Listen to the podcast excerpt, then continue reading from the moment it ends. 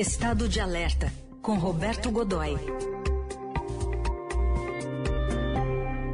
Estado de alerta, de olho na guerra da Rússia contra a Ucrânia. E Roberto Godoy aqui com a gente. Bom dia, Godoy. Bom dia, Heisen. Bom dia, Carol. Bom Oi, dia, amigos. Bom dia. Bom, 29 dia de guerra, que está num ponto em que tem muita batalha de informação também, Godoy? Muito fortemente, Heisen, Carol, amigos. É, realmente agora, no, no, campo de batalha, é, nesse momento, a informação é, tem um peso de um... Então, pesa tanto quanto uma artilharia bem armada, é, um, um, tanque, o tiro, de um tanque, é, do canhão de um tanque, por exemplo. Né? ou do disparo de um míssil pesado. Pequenos, pequenos movimentos são superdimensionados é, e, enfim, faz parte, da, faz parte da estratégia dos dois lados. A gente não pode esquecer, por exemplo, que é, o, o Volodymyr Zelensky, o presidente ucraniano, é um homem de mídia, né? Ele, a gente, a carreira dele nessa área de mídia, a gente pode considerar que ele é uma espécie de. Ele é um misto de eh, Luciano Huck com Faustão, tá? E que deu certo, virou político e foi eleito.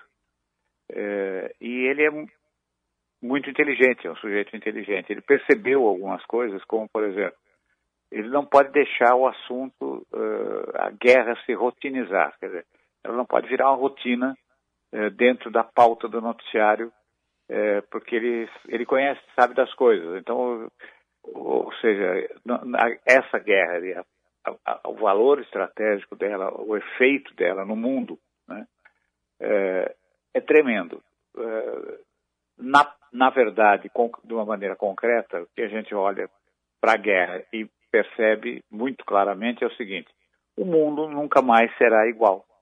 É, é um daqueles eventos parecidos, por exemplo, com o 11 de setembro, com o ataque às Torres Gêmeas, em que a primeira reação foi a de que, a gente, ou seja, quem olhou pela TV logo cedo, é, que viu aqueles dois aviões se chocando contra as torres, depois tudo tudo que houve, ficava evidente que o mundo tinha mudado, estava né? mudando, estava vendo quem viu aquilo estava vendo a história acontecer, a história universal, a história da civilização estava se alterando ali naquele momento essa guerra está produzindo um efeito muito semelhante.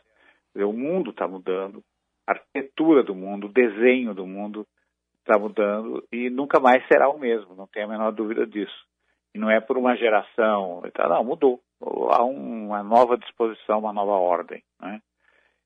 É, porém, você sabe, sabemos todos como é a mídia. Então, é, você vai ter, na medida em que a coisa vai acontecendo a cada dia da mesma maneira, a guerra avança, tal, você vai ter outras notícias.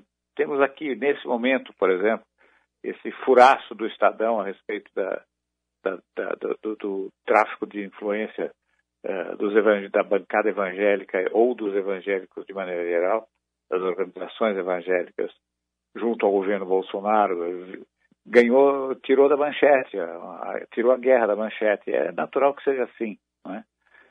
o, o, o Zelensky sabe da importância de manter, manter, essa, manter o assunto na pauta bem no alto e, se possível, dominando é, todos, todas as discussões. Então ele fica o tempo todo insistindo, batendo pesado.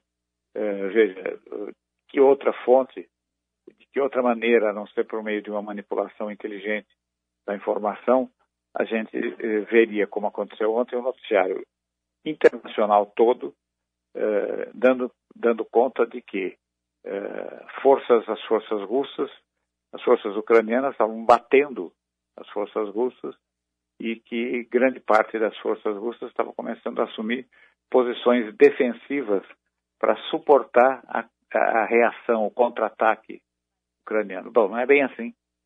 O que está acontecendo, na verdade, é que a brilhante resistência ucraniana eh, das Forças Armadas, po popular, das milícias ucranianas, eh, realmente está dificultando eh, o avanço, mas parte dessa redução de velocidade uh, das forças, da, da, entrada das forças russas se deve, primeiro, a um plano, percebe-se que a, a intenção do alto comando russo é fixar determinadas posições, chega um momento em que é preciso reagrupar tropas, e no momento que você começa a se aproximar de um alvo tamanho, de um objetivo do tamanho de Kiev, que é principal cidade, com milhões de habitantes, muitas possibilidades, áreas muito grandes a serem controladas, é preciso mudar a estratégia.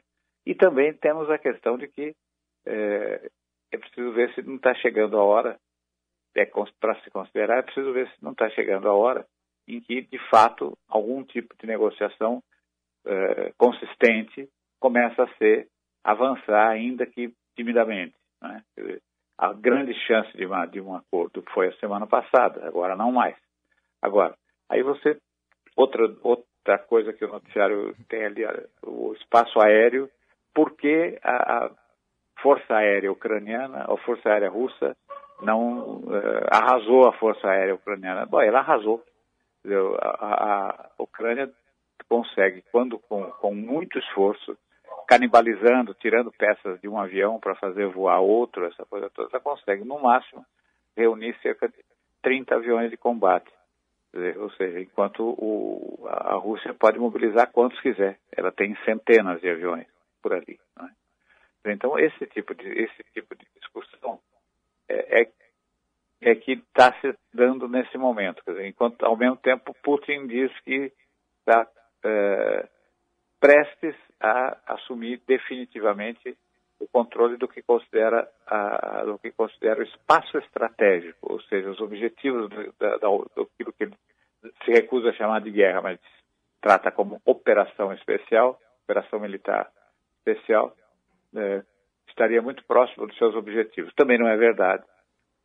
A resistência não, não permite a ele, nesse momento, dizer nada parecido com isso. Né? Então, o que uh, seja, mais uma vez, eu quero indicar aqui a leitura de um livro chamado A Primeira Vítima, do inglês Philip Knightley, é, só é encontrado em sebo, é uma preciosidade, e em alguns lugares ele chega a custar 200 reais até, né? então, é, porque é um livro que trata de uma maneira muito clara, muito correta, aplicável aos dias de hoje, é, embora o período de, o período de eventos que o livro cobre, vai da Guerra da Coreia, lá no começo dos anos 50, até a Guerra do Vietnã, nos anos 70, você poderia aplicar tudo aquilo que está descrito ali, é o que está acontecendo hoje na, na, ali na, na, guerra da Ucrânia com a Rússia. Né? É um livro brilhante, espetacular, que trata muito bem disso e que deixa nós todos é, fora da. Que estamos fora desse, desse cenário, fora do, do acesso à informação eh, ou do, do, enfim, da tomada de decisão, uhum. eh, diante da seguinte questão: onde buscar informações confiáveis? Né? É, essa é a grande questão. Eu acho que com 100% confiável não há, ninguém tem total, total, total acesso à informação, né? a não ser os próprios protagonistas, né? os líderes.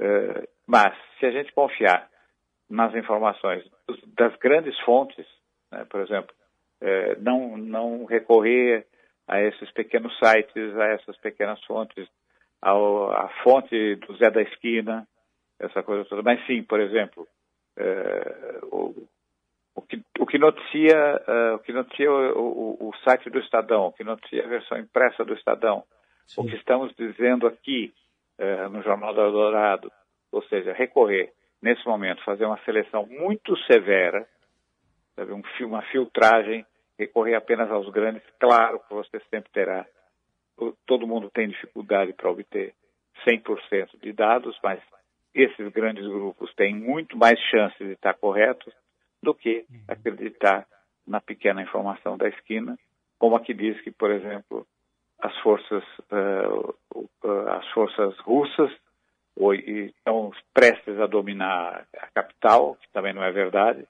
e ou que as forças ucranianas uhum. estão prestes a colocar uh, uh, o invasor para fora do país, Sim. o que é menos verdade ainda, né, Heisen? É verdade. Tá aí. Roberto Godoy, que é sim uma fonte confiável, volta amanhã aqui ao Jornal Dourado. Obrigado, Godoy. Até amanhã. Um grande abraço, até amanhã.